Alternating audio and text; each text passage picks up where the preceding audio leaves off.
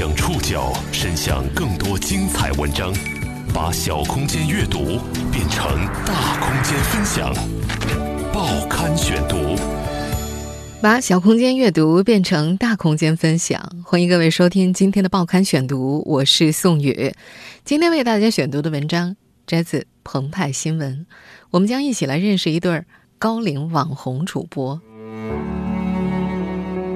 最近，一对来自武汉、年龄相加近一百六十岁的高龄主播成了网红。爷爷，这是谁呀？是老婆。老婆呀，叫什么名字啊？这啥梅。七十六岁的曹雪梅带着快八十岁、患有阿尔茨海默症的老伴儿玩直播，在直播间里，他们或说对口相声，或翩翩起舞，或插科打诨。谁最好？我最好。谁最棒啊？我最棒。谁最美呀？啊，美。美呀，哪个美啊？我美。快八十岁的老爷子忘了好多事儿，唯独不忘的是妻子的名字。我不能忘记你。报刊选读，今天和您一起认识开直播的阿尔茨海默症老人。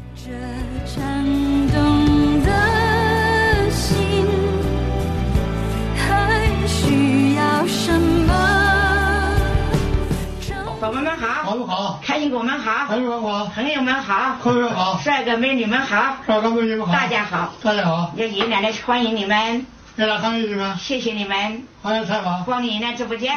我们现在听到的就是七十六岁的曹雪梅和快八十的崔新礼的直播片段。这天晚上九点多钟，崔新礼又吵着要走，正在做网络直播的曹雪梅没有阻止他，而是耐心的和他对话。像哄小孩一样。爷爷上哪儿去啊？回家。回哪个家呀？回我老婆家。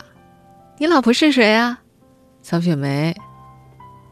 五年前，崔新礼被确诊为阿尔茨海默症，记忆力严重衰退，人事不清，唯独始终记得的是结发五十四年妻子的名字。他们几乎每天都在进行着这样的对话。阿尔茨海默症，也就是人们口中的老年痴呆，这是一种神经系统退行性疾病，无法康复，只能保守治疗。患者有个普遍特征：频繁出走。崔兴礼也是，他离家出走过好多次，也丢过一次，急坏了全家人。报刊选读继续播出：开直播的阿尔茨海默症老人。崔经理第一次离家出走，时间是凌晨一点。快走到大院门口，被正在打牌的对门邻居看见，邻居把他叫住，问他去哪儿。他说出去玩儿。再问他曹阿姨在哪儿，他回答曹阿姨不在家。邻居觉得挺奇怪的，就把老头给带回来了。其实那个晚上，曹雪梅和他同睡一屋，同一张床，但是曹雪梅睡起觉来打雷都听不见。但是那会儿。大家以为崔经理是在梦游，就没有想太多。不过到了后来，老爷子的状况越来越多了，一会儿说去开煤气灶要做饭，一会儿又跑到厨房里找碗要去食堂买饭，不是半夜突然起来说要买船票，就是套上曹雪梅的裙子，穿着拖鞋就要走。有次周末，小女儿崔荣坐了一个多小时的公交去看望父母，父亲崔经理却不肯开门。隔着铁栏杆防盗门问你是谁？崔荣一听气得不行，以为父亲在闹别扭，抱怨了好几天。那是崔心里第一次忘记他最疼爱的小女儿。送到医院去检查的时候，除了曹雪梅，崔心里已经谁也不认得了。医生告诉他们，阿尔茨海默症无法康复，只能够保守治疗，只会越来越严重，最后什么也不记得，生活不能自理，连饭都不会吃。崔经理走丢过一次，把全家人都急坏了。那是二零一五年秋季，他在客厅看电视，曹雪梅在房间里写回忆录，写的入迷了。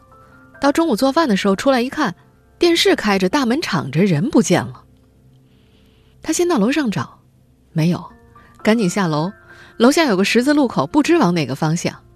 又上楼找手机，手忙脚乱，手机也找不着了，只好跑下来找到公共电话亭打电话给大女儿。正在上班的崔红一接到电话，就听到母亲在喊：“你爸不见了，快回来找！”她马上去派出所报了警，看监控。小女儿崔荣则和丈夫小贵分头沿路找。曹雪梅想着丈夫可能会自己回来，不敢走远，就站在路口碰到人就问，一边问一边流眼泪。六个小时过去，最终是小女婿小贵在离家两公里的武汉大道找到了老丈人。当时崔经理一个人在对面的马路慢慢的走，走一会儿停一会儿，四处张望，很茫然的样子。小贵开着车直接逆行就横穿了过去，叫了他一声。崔经理瞄了他一眼，似乎认出来了，那个眼神就像是小孩子见到亲人一样。他说找不到家了，还问小贵曹雪梅呢。那天，曹雪梅接到电话，继续站在楼下等他们回来，一见面就抱着丈夫哭，问他跑哪儿去了。丈夫回答：“我找你去了呀。”从那以后，曹雪梅就再也没有写那本未完成的回忆录。写回忆录的想法，诞生于照顾丈夫最辛苦的一年。她说：“觉得自己这一生太苦了，写出来会舒服一点儿。”曹雪梅未完成的回忆录只写了七页纸，从出生写到结婚。她和崔兴礼算是私定终身，因为崔家成分不好。曹家人并不支持他们相恋，两人还分手了好几次。报刊选读继续播出开直播的阿尔茨海默症老人。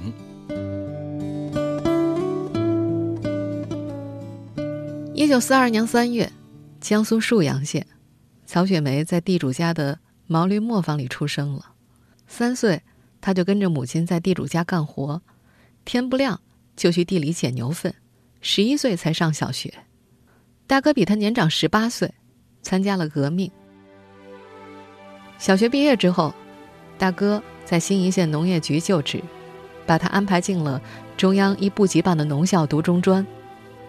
一九六二年，国家经济困难，农校解散，身为镇长、印刷厂书记的大嫂让他暂时去厂里打工。大哥本想开间小店铺让他打理，后来因为他和崔经理谈对象，这件事儿便泡汤了。那时，曹雪梅住在当地县委的大院里。经过县委的老大姐介绍，她和崔经理互寄了照片。崔经理是铁道部大桥局的职工，当时正在参与建设南京长江大桥。看过照片之后，崔经理从南京回来，一早到新沂县县委的大院门口等他，带着曹雪梅去河边散步，逛了半天也不好意思牵手，送她一个粉红色的小手帕，算是定情物。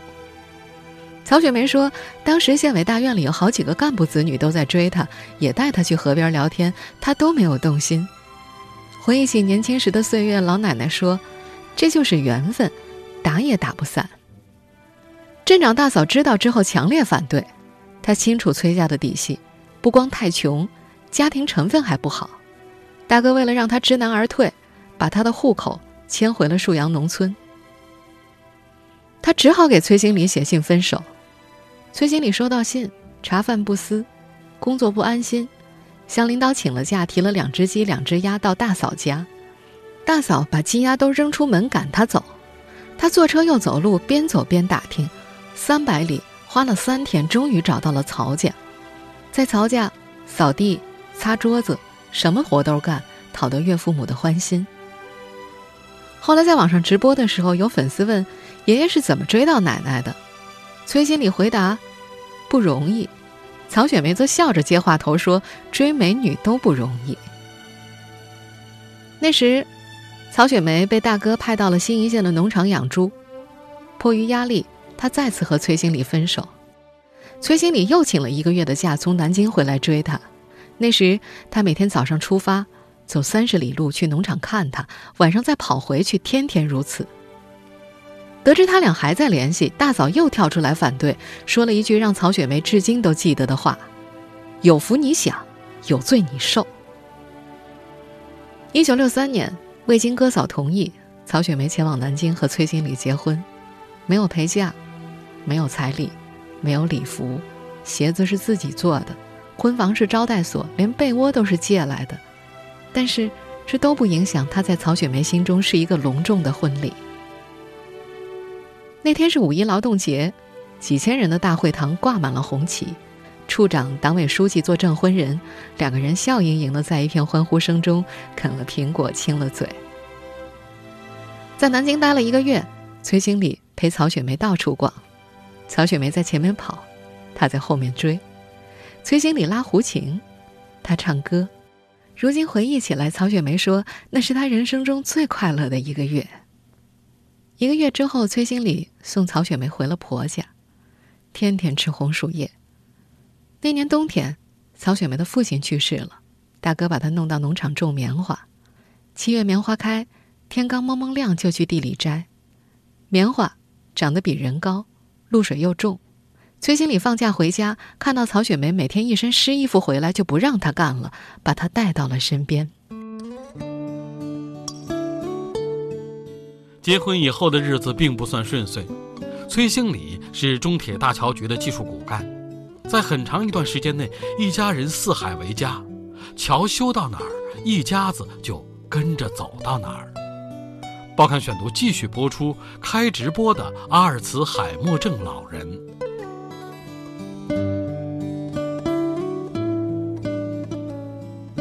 一九六五年，南京长江大桥工程收尾，曹雪梅挺着大肚子，随着崔兴礼到了湖北支城，建设支城长江大桥。从那时起，崔兴礼再也没拉过胡琴，曹雪梅也没唱过歌。他们在租的茅屋里住下，曹雪梅生下了大儿子。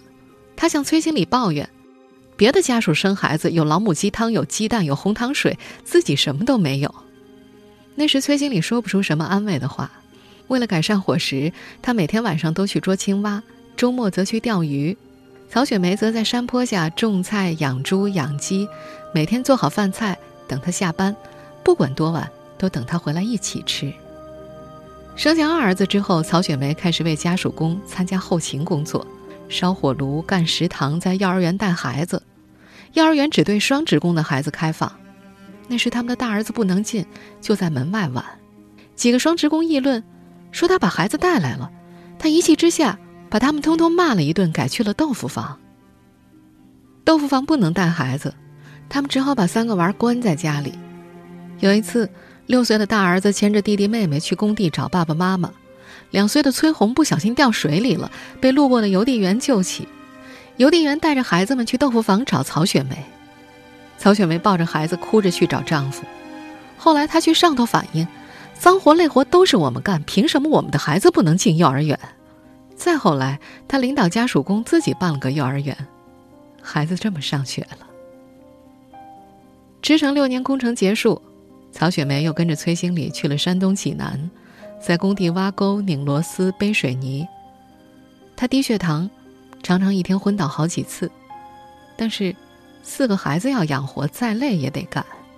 背水泥、扛水泥我都干过。背水泥的时候穿个大套鞋，出雨又苦，戴个口罩，嗯，顶个毛巾，毛巾上面的水泥字叠个帽子戴着，浑身大，就留两个眼睛。一九七八年改革开放，崔经理又随大队去了广东建设，曹雪梅则和所有的家属工一起在武汉大桥局留守处定居。此后二十年聚少离多，一年只见四次。他一个人带四个孩子，过着一个鸡蛋分四份吃的生活。白天在厂子里上班，晚上加工五分钱一斤的兰花豆，周末则带着孩子们到江边去挖野菜。一九八九年，崔经理去缅甸援外，一去就是五年，直到一九九四年大儿子出车祸去世才回国。大女儿崔红说：“大哥是母亲最偏爱的孩子，是他的命。那时母亲悲痛欲绝，父亲从缅甸赶回来，一直抱着她哭。那段难熬的日子，主要是父亲在照顾母亲。至今，子女们从不在曹雪梅面前提起大哥，清明也不带他去扫墓。”别人问他有几个孩子，他总是回答：“四个。”一九九七年，曹雪梅终于熬到了儿女工作，正准备享福的时候，崔兴礼中风了。接下来这二十多年，崔兴礼三次中风，四年前又患上阿尔茨海默症。曹雪梅哪儿也没去，一直守在丈夫身边照顾他。报刊选读继续播出开直播的阿尔茨海默症老人。老两口开直播之后，家里的客人来的多了。今年九月二十七号那天，有客人来访，曹雪梅正在卧室的阳台拖地，开口便抱怨：从昨晚到今早，崔经理尿了四次，两次在床上，两次在阳台上，衣服、床单、被子、垫子全部都要洗。他用消毒水拖了好几遍，还要给他洗澡，折腾了一整夜。曹雪梅有时会跟老头较劲：“你为什么不喊人呢？”急了吼他两句，吼完又后悔。他这个病啊，急也没得用，把自己急倒了，谁来照顾他呀？他说：“现在的情况已经算乐观了，崔心里的大便基本能控制，而在一年半以前，那简直就是遭罪。前几年，崔经理经常半夜起来找不到厕所，一开大门就拉，门口、楼道、楼梯口到处都是大小便。有次凌晨三四点，曹雪梅打扫完还闻到臭味。”把门一关，发现门缝里都是大便，只好拿纸巾一点一点的擦。没办法，她给丈夫带上纸尿片，一戴上就扯掉。医生建议用保鲜膜套上，也扯掉。最后，大女儿崔红在网上买了一副手铐，睡觉的时候把崔经理的双手铐起来，防止他扯掉纸尿片，也防止他半夜跑出去。冬天很冷，曹雪梅很心疼。用布条把手铐的链条包起来，以免硌手。天天洗，天天往外跑，天天睡不了觉，太磨人了。曹雪梅不止一次的对丈夫说：“崔经理，人家死了都哭，你死了我放鞭炮，你不死我就死了。”这当然是赌气的话，但崔经理确实走过一趟鬼门关。那是二零一五年年初。他们去广州的二儿子家过春节，崔经理因为血糖高住院了，大小便严重失禁，插导尿管发炎，引起了发烧。一天早上吃完饭，突然就睁不开眼睛了，病危通知书也下来了。医生建议转入 ICU 病房，但是家属不能进。曹雪梅对医生说：“你们要是有百分之八十的把握，我就放你们进去；你们没有把握，就不要进了。万一人走了，都看不到最后一眼。”你们尽量抢救，救不过来，我不怪你们。医生们给崔经理做心肺复苏，儿孙们哭喊呼唤。崔经理慢慢醒过来，大喘了一口气，说：“见到阎王爷了。”那时两个女儿和曹雪梅轮流看护。大女儿崔红去换曹雪梅的班，她不肯走，二儿子硬是把她拉了回去。第二天一大早又跑过来。崔红拿妈妈没办法，你不好好睡觉跑来干嘛？我守着呢。可曹雪梅还是那句：“我不放心。”小女儿崔荣猜想，母亲可能是怕自己一不在就见不到父亲了，她那时候也吓傻了。出院之后，大家讨论过要不要把父亲送去敬老院，一提出来就被曹雪梅打断了。她说：“送去敬老院，我不舍得。”请护工，我又不放心。这么多年，崔经理的吃喝用药、按摩、打针都是他做的，孩子们照顾他都不放心。但是，今年已经七十六岁的曹雪梅总有顾不来的那一天。她也说，再过几年自己就拽不动老伴儿了。她打算等到自家对面的敬老院办起来之后，就跟老伴儿一块儿去敬老院，这样还可以随时回家。继撰写回忆录的大继哥之后，曹雪梅又多了个念想，想上电视展示老年人的风采。为了满足奶奶的心愿，孙女贝贝提议她去做直播。就这样，老夫妻两人的直播开始了。报刊选读继续播出开直播的阿尔茨海默症老人。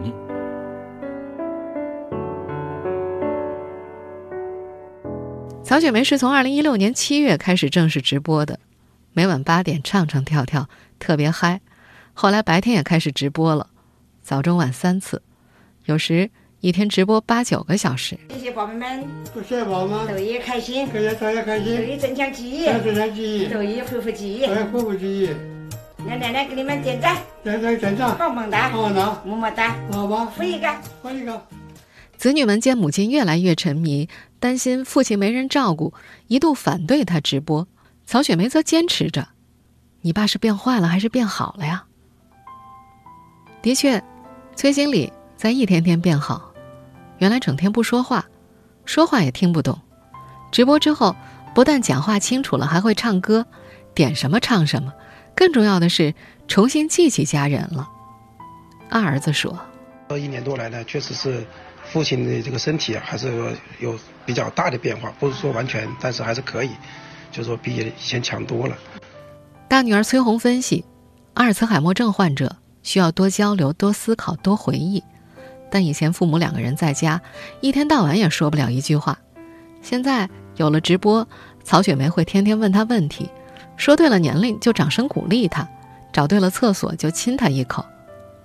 在直播的日子里。老两口学会了很多新技能、新词汇，曹雪梅还想出了很多帮助崔新礼锻炼思维的办法，比方说说脑筋急转弯。谁最好？我最好。谁最棒啊？我最棒。谁最美呀？啊，美。美呀？哪个美呀？我美。我们俩这谁最坏？谁最坏？啥最坏？作为全国少有的老年人直播，曹雪梅的直播经常会上湖北热门。孙女儿贝贝说，那会儿大家给她送礼物，她都不知道礼物是啥。刚开始那半年，全家人每天都守着看直播，就怕爷爷奶奶遭受网络暴力。结果还真的有人骂，说他们这么大年纪还来骗钱。曹雪梅一开始郁闷，后来便平常视之了，还会好言相劝上几句。看直播的网友大都是年轻人，都喊她奶奶。她喜欢给孩子们传递正能量，常用自己编的顺口溜鼓舞士气。他们好多宝宝说：“奶奶。”我们以后将来能有这一天吗？我说宝贝们，你们将来要千倍万倍的比爷爷奶奶幸福。我说你们现在生活好。我说宝贝们，幸福从哪里来呀？有苦才有甜，幸福要靠自己创造。我说跟宝贝们讲啊，你看哪个人还都一样，是吧？个个都是好榜样，开飞机、开大炮、宇宙飞船，照样上。做好祖国接班人，人民需要你。都希望孩子们为国为家，国好才有家好。聊得多了，曹雪梅说，自己前半生顾家，后半生照顾崔新礼，感觉一辈子白活了，所以才想写自传，想上电视。他盼着再过半年，老伴儿就会清醒了。他知道这个病没法康复。可直播带来的变化太大了，让她抱着一丝希望，希望奇迹能够发生，希望丈夫能够好起来。大女儿崔红没那么乐观，她感觉父亲总体上还是在变差。去年国庆，带父母去枝江大桥寻找过去的回忆，父亲还能拄个拐棍走个十分钟，并记得他当年在第九个桥墩。今年国庆出游的时候，完全走不了了，一直坐在轮椅上。他和妹妹达成了共识，这可能是最后一次带父亲到外地旅游了。三个月前，曹雪梅回江苏老家办社保的相关手续，小女儿崔荣也像母亲一样，晚上睡父亲脚头照顾他，手搭在老父亲的脚上，怕他半夜跑走，隔两个小时起来让父亲上厕所。一夜下来，崔荣有点吃不消，她更加感觉母亲的不容易。不过每次感到辛苦的时候，曹雪梅就想想崔新礼以前对她的好。这项链是我老公送给我的，把儿女送给我的项链，你就喜欢给我买东西，不管到哪里他都给我买东西。所以说，再苦再累，想想他的好处，嗯，不觉得累。现在糊涂了的崔经理还会逗曹雪梅开心，在直播间里，曹雪梅问：“爷爷。”缅甸的姑娘漂不漂亮啊？漂亮，你喜不喜欢啊？喜欢，你爱谁啊？你呀。曹雪梅眉开眼笑。结婚五十四年，两人只吵过三次架。在直播的时候，有网友问爷爷老婆叫什么名字，崔经理脱口而出：“曹雪梅。”爷爷，这是谁呀、是老婆，老婆呀，哦叫什么名字啊？是曹雪梅你喜欢奶奶什么呢？叫奶奶笑容，曹雪梅说：“这个名字丈夫永远记得，她不忘的。”又问她曹雪梅现在在哪儿，她回答不知道。曹雪梅又告诉他：“在你家了，你回去吧。”真的。看着崔经理木然的脸泛起一丝生动，曹雪梅的声音忽然变得很温柔。真的，他在家等你了。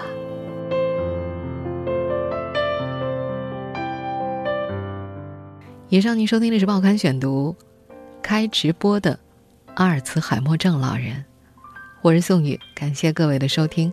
今天节目内容摘自澎湃新闻。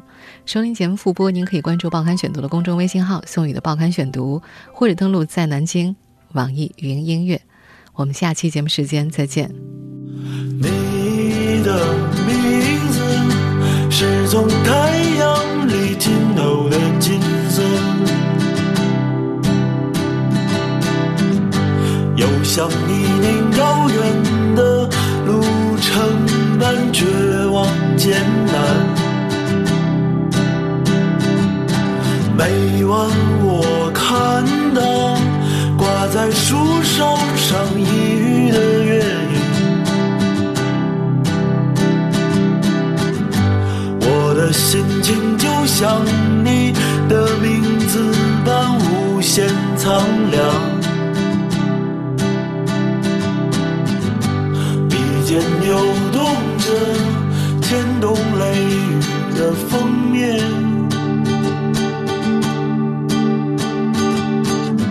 要赠予故乡的麦田一场甘霖。